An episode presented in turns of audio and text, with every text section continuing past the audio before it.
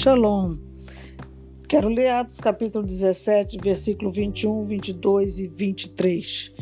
Pois todos os de Atenas e os estrangeiros residentes de outra coisa não cuidavam senão dizer ou ouvir as últimas novidades. Então Paulo, levantando-se no meio do Areópago, disse: Senhores atenienses, em tudo vos vejo acentuadamente religiosos, porque passando e observando os objetos de vosso culto, encontrei também um altar no qual está inscrito ao Deus desconhecido. Pois esse que adorais sem conhecer é precisamente aquele que eu vos anuncio. Esse texto fala de uma experiência tremenda que Paulo teve quando ele chegou em Atenas. Logo ele teve um choque, porque ele percebeu que a, o que dominava naquela cidade era a idolatria. E isso revoltou o seu espírito. O verso 16 diz que o seu espírito se revoltava em face da idolatria dominante na cidade. Diante do que ele viu, Paulo não se sentiu intimidado, Paulo não quis voltar embora, pelo contrário, ele não se calou. Em toda parte que ele andou, ele começou a anunciar Jesus. Na sinagoga, na praça, em todos que ele encontrava no caminho, ele não se calava. Eles até esteve de frente de alguns filósofos epicureus e estoicos que contendiam com ele e perguntavam: "O que quer dizer esse tagarela?" E outros diziam: "Parece pregador de estranhos deuses, pois pregava Jesus e a ressurreição." Então, querendo tirar as suas dúvidas, eles tomaram Paulo e o levaram até o Areópago e perguntaram: Podemos saber de que nova doutrina é essa que ensinas? Paulo não perdeu tempo, ele começou a falar do verdadeiro Deus. O lugar onde eles estavam, no Areópago, Areópago, é, o público podia enxergar a cidade e dali eles viam os ídolos que representavam os seus deuses e dali ele aproveitou e para falar exatamente sobre isso. Paulo, que era um discípulo pronto para toda boa obra, ele estava preparado para falar em qualquer grupo. Ele tinha vindo de Tarso, um centro de treinamento, de conhecimento acerca da lei. Então ele estava pronto, convicto da sua fé em Cristo, e ele podia falar de forma clara, até persuasiva, porque ele estava com o rabino, ele era um rabino e ele foi ensinado por o melhor sábio da época, que era Gamaliel. Então então, pregar, ensinar com convicção era o que ele sabia fazer. Mas isso não é suficiente. Nós, como Paulo, precisamos estar prontos para apresentar a razão da nossa fé. A qualquer tempo, quando formos confrontados, precisamos estar cientes daquilo que realmente cremos, porque cremos em o que nos levou a crer.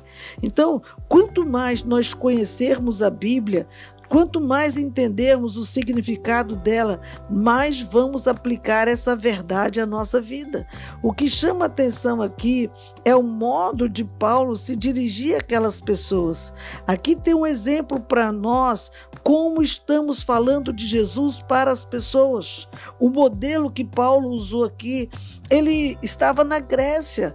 Então ele não fez um relato histórico dos judeus, porque os gregos não estavam nem aí para a história dos judeus. Isso não interessava para eles. Então, os argumentos que Paulo usou foi em relação a eles mesmos, foi a realidade deles mesmos, o que ele já tinha detectado quando ele chegou na cidade, o que, que ele viu, e foi por aí que ele começou. Por onde? Pela superstição grega. Como assim? Verso 22 diz que Paulo mostrou algo para eles, que estava onde? Estava no meio deles mesmo, mas eles não tinham noção do que se tratava. Ele mostra ali o altar ao Deus desconhecido. Ele direcionou a sua mensagem em relação a este altar para Cristo, mostrando que o Deus desconhecido, o Deus que eles adoravam sem saber, era o próprio Cristo. E ali ele focou na ressurreição. Os gregos, eles eram tão idólatras que eles construíram um altar para cada deus e com medo de ter esquecido algum dos seus ídolos, e eles não queriam perder a bênção e também não queria que viesse nenhum castigo sobre eles, eles decidiram fazer mais um altar a esse Deus desconhecido. E Paulo se aproveitou dessa oportunidade e começou a falar do seu Deus. Começou a mostrar para eles que esse Deus que eles não conheciam, que eles eram extremamente religiosos, eles precisavam conhecer um outro Deus, queria quebrar com essa casca religiosa para gerar relacionamento com ele. Hoje nós temos uma sociedade chamada cristã, mas para a maioria dessas pessoas, Deus ainda é um Deus desconhecido. Precisamos proclamar quem ele é, deixar claro o que ele fez, por todo mundo através de Jesus Cristo.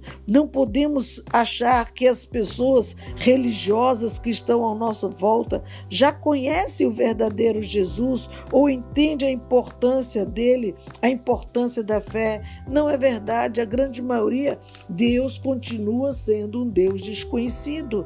Embora ele seja o Deus criador, ele não está aprisionado à sua criação. Ele não está aprisionado a um jeito, a uma imagem. Ele é muito além disso, ele é soberano. Paulo não deixou sua mensagem no meio do caminho.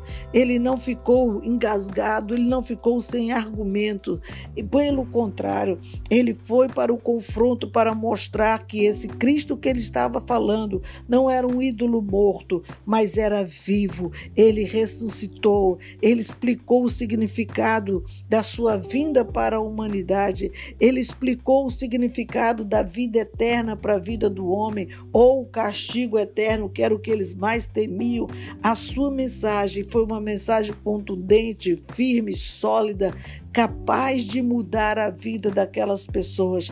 Ele não se importou com as ameaças. Os cristãos genuínos, eles precisam ser assim, não se importar com as ameaças, não estar sendo oprimido por ideologias, por superstições, por tradições religiosas que vêm anular a importância de Cristo na nossa vida. Nós não podemos aceitar isso.